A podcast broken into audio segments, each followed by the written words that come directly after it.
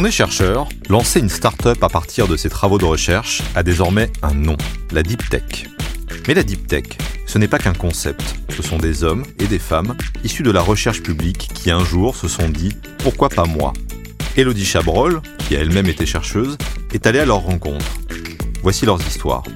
Le déclic, un podcast signé The Meta News, le journal des chercheurs. Après une thèse à l'école des mines, un postdoc à l'INRIA ainsi qu'un poste de chargé de recherche à l'IFSTAR, devenu Institut Gustave Eiffel, Clément Boussard a cofondé sa start-up Stanley Robotics qui a développé Stan, le robot voiturier. Il va nous raconter son aventure. Bonjour Clément. Bonjour. Je suis ravie de t'avoir au micro aujourd'hui. Et eh ben moi aussi, je suis ravie d'être là et de pouvoir partager mon, expérience. Tout à fait. Euh, je veux juste prévenir nos auditeurs qu'on fait ça euh, à distance. Donc, euh, si jamais on entend du bruit derrière, c'est parce que moi, je suis au studio et toi, tu es chez toi. Exactement. Dans cette période de confinement, je reste confiné. C'est très bien. avec ton chien, mais c'est pas? Ça, on l'entend. exactement, exactement. Alors, Stanley Robotics, qui fait des, des, petits robots voituriers Stan, comment, comment est venue l'idée? L'idée, elle est assez simple en fait. C'est qu'on développait des véhicules autonomes dans les différents labos dans lesquels je suis passé, et donc notamment le dernier. Et en fait, euh, on, était toujours embêtés euh, parce qu'en fait, les capteurs et l'intelligence embarquée qu'on mettait dans le véhicule euh, changeaient tout le temps, changeaient régulièrement. Le truc n'était pas du tout stabilisé. En revanche, une voiture et la mécanique de la voiture, c'est un, un, truc qui est complètement stabilisé et, que, et qui va pas changer. Et la durée de vie d'une voiture, elle est longue. Et, donc, on va pas régulièrement changer tous les trois ans un capteur parce qu'il y a un nouveau capteur qui vient d'arriver ou mettre un ordinateur plus puissant parce qu'il y a un ordinateur plus puissant qui vient d'arriver. Et donc en fait, on s'est dit, euh, bah, bah, toute cette partie intelligence qui progresse très vite de par les nouvelles technologies, pas fondamentalement dans les algos ou dans la, dans la façon de coder tout ça, mais plutôt le, hard, la technologie euh, propre, mhm. le matériel. On s'est dit en fait on va le sortir et on va essayer de voir eh ben, si on peut en faire quelque chose. L'idée étant de pouvoir en fait partager cette intelligence, de pouvoir la entre guillemets pluguer à n'importe quelle voiture euh, c'était un peu ça l'idée et, en fait comme comme c'est pas possible parce que les voitures sont pas encore toutes communicantes et même quand elles le sont euh, on peut pas les piloter à distance. On peut pas se dire tiens on vient mettre des yeux et des oreilles sur le toit de la voiture. Euh, c'est pas possible. Donc en fait on a on a d'abord développé une, une, plateforme mécanique très très inspirée du monde du chariot élévateur qui va se glisser sous la voiture et la soulever. C'est ça le RoboStan, donc c'est une voiture autonome et qui vient soulever n'importe quelle voiture. Donc en fait, c'est moi je présente ça plutôt en disant on transforme n'importe quel véhicule en véhicule autonome. Voilà, ça c'est une idée dans un labo où on se dit tiens, il y a un truc intéressant, il faudra peut-être creuser, euh, on change de paradigme, euh, etc. Mais, euh, mais en fait, l'idée après, on l'a construit mm. progressivement avec Aurélien, l'idée business, qui est finalement quel problème ça vient résoudre c'est bien beau d'avoir une idée comme ça, mais la vraie, la, question fondamentale qui est derrière, c'est quel problème ça vient résoudre. Et le, dual de cette question-là, c'est si ça vient résoudre un problème, est-ce que je peux monétiser cette solution? Et quand tu dis nous, euh, c'est donc Aurélien, ton un des cofondateurs Oui. Avec qui tu étais au labo? Oui, exact. Et tu as un deuxième euh, cofondateur, un troisième cofondateur, pardon? Oui, oui, oui, Stéphane Evano. Donc Aurélien Corps que j'ai rencontré en laboratoire, qui était un de mes collègues. Ouais. Euh, qui lui aussi a fait euh, une thèse, mais plutôt des, sur des thématiques qui sont beaucoup plus proches du traitement du signal et, de, et du traitement d'image. Mhm. Et, donc en fait, on s'est retrouvé à travailler ensemble parce que moi j'étais sur la partie contrôle commande et lui sur la partie traitement d'image. Donc si, si, on, si on résume, j'étais j'étais les jambes et lui il, était il était la tête et, et, les yeux, donc voilà tous les tous les systèmes de perception et d'interprétation de ces éléments-là. Et après, on a rencontré, on a monté toute l'idée en fait soutenu par notre laboratoire enfin soutenu par l'Institut, enfin d'abord le laboratoire et après l'Institut, qui nous a laissé euh, en parallèle des projets qu'on menait à cette époque-là euh, creuser cet aspect-là. Et, après, on a rencontré Stéphane, qui lui a très vite compris ce qu'on était en train de faire et qui lui venait du monde industriel. Il venait de chez Bosch, il avait passé 20 euh, ans, 20 ans chez Bosch et notamment il a été vice-président en charge de l'innovation en France et au Benelux dans le groupe Bosch. Donc il comprenait très bien la, problématique de la robotisation, des véhicules autonomes, de tous ces éléments-là. Il avait beaucoup beaucoup travaillé sur le, la ville du futur et, euh, et, donc voilà, donc il nous a rejoint pour nous donner un coup de boost sur toute la partie business. Ouais, avec un côté exactement voilà business innovation. Et quel a été votre déclic pour vous lancer Du coup, c'était toi et Aurélien au tout début? Le tout premier déclic, c'est Aurélien. Euh, en, fait, moi, je suis quelqu'un qui a toujours eu des idées un peu, un, peu farfelues euh, sur, sur les idées. Enfin, moi, je, je, regardais mes copains autour de moi et je leur disais, et si on le faisait? Et puis à chaque fois, ben, c'était une rigolade par rapport à ça, euh, avec, ah bah oui, pourquoi pas, machin. Et puis ça partait plutôt en, en, mode rigolade où, on déconnait un peu sur cette idée-là. Et, et, et, c'était sans doute bien, ils avaient sans doute raison. Hein. Et, et, là, en fait, sur cette idée-là que, que j'ai évoquée tout à l'heure où je dis à Aurélien, viens, si on sort le cerveau de la voiture autonome, le cerveau et les capteurs, et on essaie de le mettre euh, à l'extérieur de la voiture, Aurélien, Aurélien m'a regardé et puis il m'a dit chiche, quoi. Donc voilà, donc c'est le premier sur une, sur une des, des, idées un peu, un peu farfelues que j'ai pu avoir, hein, qui, qui, qui, a pris. Donc, donc, ça nous a permis de nous lancer. Mais encore une fois, l'idée, c'est, c'est pas l'essentiel, en fait. L'essentiel, c'est le chemin mm. et comment on va, avec une équipe, arriver à construire. Je l'ai dit, des idées, il y en a beaucoup, on peut tous en avoir. Et c'est très simple, hein, il suffit de regarder autour de soi et de voir tous les trucs qui dysfonctionnent et, euh, et de réfléchir à comment résoudre les problèmes qu'on croise tous les jours dans la rue ou à son bureau. Et on en a plein des idées. Toute la question, elle est euh, de savoir en fait cette idée-là, comment on va la transformer. En boîte qui va produire quelque chose et qui va euh, faire de l'argent, comme tu disais. Ouais. Exactement. Et, comment on va être solidaire avec son équipe, mmh. se challenger, se challenger beaucoup. On s'est, on s'est beaucoup challenger en fait. Donc voilà pour arriver, pour arriver là où on en est. Et, en fait, l'idée, elle a muté, elle a changé, elle a, elle a. Il faut pas être accroché à son idée, quoi, mmh. parce qu'elle va tellement évoluer quand, quand vous allez la confronter à la vraie vie et à la réalité du terrain. Et finalement, on a passé pratiquement un an où on n'a pas fait de proto du tout. En revanche, euh, euh, on s'est posé la question de comment embarquer les gens dans cette idée un peu folle. Et, ce qu'on a fait au début, c'est des dessins, c'est euh, des fausses vidéos, c'est des choses dans. Quoi. On avait trouvé une sorte de chariot élévateur qui soulève l'avant de la voiture. Mhm. Euh, c'était pas du tout robotisé, mais en fait, on a trouvé une façon de filmer en faisant des, pseudo-effets spéciaux pour, euh, pour que les gens, quand ils regardent la vidéo, ils avaient l'impression que la voiture était, euh, était déplacée automatiquement par ce chariot. On a fait des fausses BD.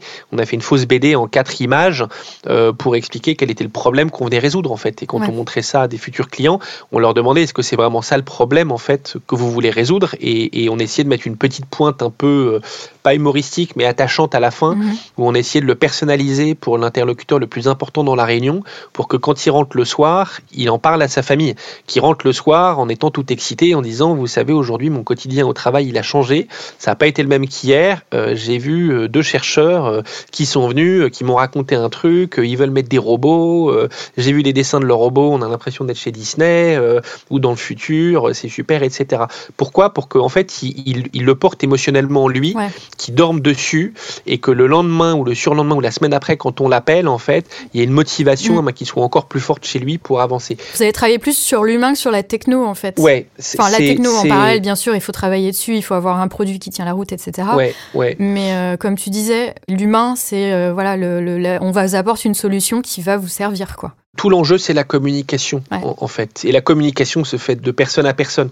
La première étape, c'est il faut venir avec une idée, arriver à en, dessiner les contours de façon assez rapide et surtout d'arriver à faire comprendre chez l'autre, sans que toi tu parles, mhm. que l'interlocuteur en face comprenne très vite, en fait, ce dont tu parles et quel est le problème que tu vas résoudre. Pour arriver à bien cerner le problème que tu vas résoudre, il faut que tu écoutes. Nos, premières réunions, c'est un, un, de nos advisors de l'époque qui nous a dit, il nous a dit, vous allez dépenser beaucoup d'argent au resto. Parce qu'en fait, au début, quand on appelle les gens et qu'on leur dit oui, bonjour, on a une idée, etc. Alors, quand on est chercheur, c'est super, ou ancien chercheur, on, peut appeler les gens avec une casquette de chercheur, les gens sont ravis. Oui, bonjour, je vous appelle, j'aimerais comprendre votre métier, euh, j'aimerais vous poser des questions, je suis chercheur et je travaille dans le domaine. La plupart des gens vont répondre, la plupart des gens vont euh, ouvrir la porte et vous recevoir. Faut pas arriver en disant qu'on vient vendre quelque chose. Et alors, la plupart du temps, ils sont un peu pressés, ils n'ont pas le temps. Donc là, on rebondit en disant, écoutez, j'aimerais bien continuer cette conversation, euh, si vous voulez, autour d'un déjeuner, on serait ravi de vous inviter. Donc on a fait beaucoup de déjeuners et on a pris des notes, on a noté, on a etc. etc. Et on a compris quel était le métier dans lequel on, s'insérait. Il y a eu plein de fausses pistes, il y a eu plein d'endroits où on pensait que c'était pertinent, ça l'était pas. Et, euh, et, ça nous a permis de comprendre où est-ce qu'il fallait aller, mais on a beaucoup, beaucoup, beaucoup écouté. On a lancé beaucoup de questions ouvertes. Euh, une fois qu'on a écouté, après c'est convaincre. Donc voilà, il faut trouver les bons arguments pour convaincre. Et c'est pour ça que je dis c'est une aventure humaine. C'est euh, des clients, c'est des futurs employés, des futurs collaborateurs, c'est des futurs investisseurs. Et, et, après, tout est dans la conviction et la force qu'on a et l'énergie qu'on y met pour essayer de convaincre avec les bons arguments. Et ça, ça se, ça se façonne tout le temps. J'ai même pas fini encore sur, cet aspect-là. Je, continue à travailler toujours, à me poser la question de comment l'autre reçoit mon message, en fait. Comment je fais pour communiquer de façon efficace. Bah, de toute façon, la communication, c'est vraiment dynamique. C'est un travail qui évolue tout le temps. Voilà, on apprend comment le faire. Et puis au final, euh, suivant les personnes qu'on a en face de soi, ça va complètement être différent. Ça va muter, etc. Un peu comme euh, un certain virus, pardon.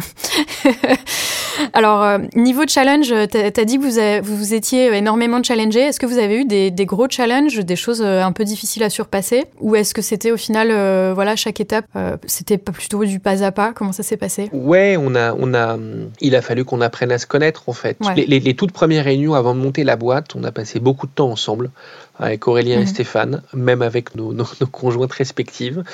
Parce qu'en fait, très vite, on a réalisé en fait qu'il fallait qu'on soit euh, très soudés, euh, que ça fonctionne très bien entre nous, qu'on mesure chacun ce qu'on apportait, parce qu'on n'apporte pas la même chose dans la façon de mm. communiquer, dans la façon de voir les choses, etc. Et, euh, et surtout, qu'on allait passer beaucoup, beaucoup de temps ensemble, en fait. On allait passer plus de temps ensemble, en tout cas les, les premiers mois, les premières années, on savait qu'on allait passer plus de temps ensemble qu'avec nos familles. Donc on voulait être sûr de bien se comprendre, que ça allait bien matcher. Donc on a, on a passé du temps à aller, aller, euh, à aller boire des bières, à aller, euh, à aller dîner, à aller faire des choses dans ce genre-là. Parce qu'en fait, c'est un, c'est un élément important, d'ailleurs, qu'on nous a dit aussi très tôt, c'est que la, la première cause d'échec d'une start-up ou d'une jeune entreprise, en fait, c'est un conflit entre fondateurs. Et donc on voulait être sûr en fait eh ben, qu'on était les bons fondateurs pour ça et, on était assez pragmatique en se disant on n'est peut-être pas les bons, on est peut-être des très bons potes, on peut peut-être aller boire des bières ensemble, mais on n'est peut-être pas les meilleurs pour ça. Donc on, s'est fait des sessions de travail, on s'est fait des sessions de fun, on s'est fait des sessions de, de, diverses et variées euh, euh, de, choses un peu comme ça, des sessions avec le client, etc. pour voir en fait comment ça matchait et si on était capable de se dire les choses de façon très très cash, qu'il soit capable de me dire Clément, là je pense que t'as pas été bon. Alors au début ça fait un peu bizarre euh, quand il y a quelqu'un qui te dit ah, bah t'as pas été bon donc euh, donc voilà et en, fait à chaque fois moi il faut se dire bon ok en fait il me dit ça pour le bien, pour le, pour le bien de l'entreprise. Il me dit pas ça contre mhm. moi il me dit il me dit ça pour le bien de l'entreprise on est dans le même bateau. Donc ça s'est beaucoup fait petit à petit en fait. On n'a pas mhm. vraiment eu de choses à dépasser mais on a beaucoup travaillé en amont. Je, dis ça parce que on a même eu une personne extérieure qui est venue nous voir et qui nous a un peu euh, aidé à essayer de mettre des règles de fonctionnement entre nous à quelles sont les règles de fonctionnement comment on se parle euh, à, se poser la question, euh, voilà, comment, euh, comment on est, on est d'accord pour qu'on se parle. Par exemple, un des deux cofondateurs, si on est un peu direct et sec, ça ne le dérange pas du tout. Et il va pas du tout s'en vexer. Alors que moi, il faut y mettre peut-être il, faut me dire les choses un, petit peu plus différemment, avec un petit peu plus d'empathie. Enfin, je dis pas que qu'on n'est pas empathique ou, ou, euh, ou genre de choses là mais, mais, mais on a des attentes en fait. Et des choses en fait eh ben, qui peuvent qui peuvent aller euh, activer des petites des petites clochettes à l'intérieur euh, et, euh, et, qui vont faire plus ou moins de bruit. Donc en fait, on s'est dit, ok, c'est quoi nos, nos, petites clochettes intérieures qui vont s'activer et comment on se permet en fait de se parler et, même de s'invectiver quand il faut s'invectiver. Donc donc voilà. Et, on a même on, on s'est même posé des questions après une, quand, quand on ça nous est arrivé de nous fâcher et après de nous dire ok pourquoi on s'est fâché et comment on fait pour surmonter ça? Et euh, tu me disais euh, euh, que les gens au final quand ils regardaient l'équipe, ce qu'ils se demandaient c'était c'était surtout est-ce que vous allez réussir à surmonter les problèmes, c'est ça? Ouais, la première chose que le fond va regarder, euh, ça va être euh, quelle est l'équipe, comment elle est constituée, comment elle est solide, comment elle est faite? Ils vont vous décortiquer, sans vous le dire, sur euh, la façon dont vous parlez, vos petits travers, s'il y en a un qui coupe la parole à l'autre, si ceci, si cela, etc. Voir comment vous, vous fonctionnez et est-ce que c'est fusionnel ou pas et, ça va être un élément important. Après, ils vont regarder le, produit, le marché, le etc., etc. Mais si vous êtes une équipe où en pleine réunion, euh, tout d'un coup, il y en a un qui coupe la parole à l'autre pour le contredire en disant euh, oui, excuse-moi, je crois que t'as pas tout à fait raison. En fait, il faut plutôt voir le machin comme ça. Bah, ça veut dire que vous n'avez pas travaillé avant, que vous n'êtes pas prêt, que que que que que que, ça va pas. Donc ouais, l'équipe est le, le truc le plus important. Donc c'est aussi pour ça que tout à l'heure tu m'as tu m'as posé la question du déclic et que je le dis à à, tout le monde quand j'ai des, des, des, fondateurs ou des gens qui veulent monter des boîtes et qui sont seuls et qui m'appellent et qui veulent me poser des questions. Euh, généralement, je, je, les oriente très rapidement vers aller trouver quelqu'un d'autre pour les accompagner. Tout seul, c'est toujours compliqué parce qu'en fait, c'est une aventure humaine, il y a beaucoup d'incertitudes, il y a plein de moments où on se pose beaucoup de questions, et en fait, quand on est seul, il faut, il faut sinon être vraiment très, très, très, très, très fort. Et, euh, donc voilà, et être sûr de soi, euh, et, et, donc voilà, donc moi le déclic il est humain et, euh, la suite de l'aventure elle est, elle est avant tout humaine quoi. Merci Clément pour, euh, pour ce témoignage. Est-ce que tu aurais un mot de la fin ou un conseil pour les gens qui, euh, euh, qui hésitent à se lancer? Le conseil pour les gens, il, est simple en fait, c'est euh, si vous sentez quelque chose dans le ventre qui vous dit euh, tiens j'aimerais bien tenter, j'aimerais bien faire quelque chose, j'aimerais bien y aller, etc. Vous posez pas de questions, allez-y. Après il faut y aller à pas mesurer, faut, faut, faut, pas, faut pas tout couper, faut, faut, faut, faut pas se jeter de l'avion quoi. Faut, faut d'abord vérifier que euh, on a bien son parachute, que le parachute il est bien dans le dos, qu'il est bien installé, etc. Et on saute. Mais déjà se poser la question de où est le parachute, comment je vais l'attacher sur mon dos et, et comment je vais sauter, en fait c'est des premières étapes. Donc, faut y aller. Faut pas se poser la question de et si, et si, et si. Et en fait, ça, c'est un, point important euh, que je, regrette un peu dans le modèle éducatif euh, français, c'est que euh, on, pousse pas assez les gens en fait à se dire euh, je vais rater, c'est pas grave. Donc voilà, il faut il faut il faut faire des erreurs, c'est ok quoi. Faire des erreurs, c'est ok. il faut qu'on soit le premier, qu'on soit le premier partout. Le modèle américain, il est beaucoup plus intéressant ou, anglo-saxon. C'est on, s'en fiche que tu sois à peu près bon partout. ce qui nous importe en fait, c'est que tu sois excellent dans un domaine. Et, donc voilà, et pour être excellent et pour et pour progresser dans un domaine, en fait, faut faire des erreurs. Il y a il y a il y a Will Smith qui est était une de mes figures euh, importantes quand j'étais jeune à regarder euh, le, Prince de Bel Air. Le Prince de Bel Air, bah ouais, qui, est, à fond euh, sur certains aspects un peu de coaching comme ça. Vous pouvez regarder sur Internet, il a fait plein de vidéos là-dessus. Et en fait, il a une phrase qui est, qui est superbe, qui est fail fast, fail often, fail forward. et, globalement, ben, c'est sur l'échec en fait. Et, qui veut dire donc en gros, faites des erreurs rapidement euh, souvent et euh, en avance. en avance. Et je, je traduis peut-être pas bien le fail forward, mais l'idée elle est là en fait. Ce qui dit derrière, mm. c'est qu'il dit un athlète qui veut lever 100 euh, kilos, en fait, euh, bah faut d'abord en fait, eh ben, qui passe par lever 50 kilos et qu'il n'y arrive pas. Et c'est parce qu'il n'a pas réussi à lever 50 kilos, en fait, qu'il va progresser, que son corps va s'adapter, qu'il va se muscler, et la fois d'après, il arrivera à lever 50, et la fois d'après 60, et après, il arrivera à 100. Mais on ne peut pas tout de suite arriver et se dire, je vais lever 100, en fait. Il faut d'abord, à main qu'on passe par une étape d'échec, par un fail. Ce que je disais tout à l'heure sur se confronter à la réalité, c'est un point qui est important, en fait. On a raté plein de choses en fait chez Stanley Robotics où on pensait que l'algo il fonctionnerait, que ça marcherait, que etc. Et c'est ce mode d'apprentissage. J'essaie régulièrement à mon équipe de, leur dire c'est pas grave si on échoue parce que en fait ça nous permettra de comprendre pourquoi on a échoué et la fois d'après d'aller plus loin. Comme dans la recherche en fait. Hein. C'est ce qu'on passe notre temps à faire au final. Enfin... Et c'est pour ça même que je pense que les chercheurs sont des gens qui sont extrêmement bien formés au monde de l'entrepreneuriat. Aux États-Unis, il y en a beaucoup hein, euh, qui montent des boîtes euh, après leur, euh, leur thèse ou, le, ou une période dans la recherche et puis qui reviennent d'ailleurs après. Hein. Il y a beaucoup de va-et-vient entre les deux. Mm-hmm. Et en fait, parce que parce qu'on nous a appris à douter de nous, on a appris à douter de nos idées, on nous a appris à chercher, on nous a appris à, à, à, ce que quand on partait sur un chemin qui n'était pas le bon, à revenir en arrière pour en prendre un autre, et qu'on et qu'on a appris à faire tout ça et que c'est pas grave. Et en fait, eh ben, c'est exactement ça qui va se passer quand vous allez monter votre boîte. Pas sur des sujets techniques, ça va être sur des sujets humains, ça va être sur des sujets business, ça va être sur des sujets clients, ça va être sur tout un ensemble de sujets, mais la démarche, en fait, elle va être exactement la même. Et donc voilà, donc mon mot de la fin, c'est s'il y a des chercheurs qui nous écoutent et qui globalement se posent des questions euh, sur est-ce que je monte une boîte bah, faut qu'ils arrêtent de se poser une question. Si la question elle est en eux, c'est qu'en fait ils ont envie. Ils et, ont déjà la petite graine. Et, juste allez-y, lancez-vous quoi. Donc voilà. Entourez-vous bien et lancez-vous. Et, parlez-en autour de vous, parlez-en autour de vous. Je, c'est le c'est le truc le plus important en fait. Garder une, une, idée pour soi tout seul dans son coin en fait, ça n'a aucune valeur. Les premières personnes chez Stanley Robotics qu'on est allé voir sont des gens qui auraient pu nous piquer l'idée et monter un business à part. Mais sauf qu'en fait, ils n'avaient pas le temps, ils n'avaient pas l'énergie. Euh, voilà, c'est nous qui avions le temps et l'énergie de monter spécifiquement ce, ce, ce, ce projet-là. Donc, euh, donc voilà. Donc faut pas avoir foi en ses idées, faut avoir foi en soi et, et foi en l'énergie qu'on va mettre pour développer cette idée, en l'exécution. faut avoir foi en sa capacité d'exécuter. Super. Bon bah écoute, merci beaucoup pour ton témoignage et euh, je te souhaite une bonne journée. Bah merci. Merci et à bientôt. À bientôt. Ce podcast a été réalisé par The Meta News en partenariat avec BPI France dans les studios de Chez Jean Productions. À très bientôt pour un nouvel épisode. Si vous nous aimez, notez-nous sur votre plateforme d'écoute préférée.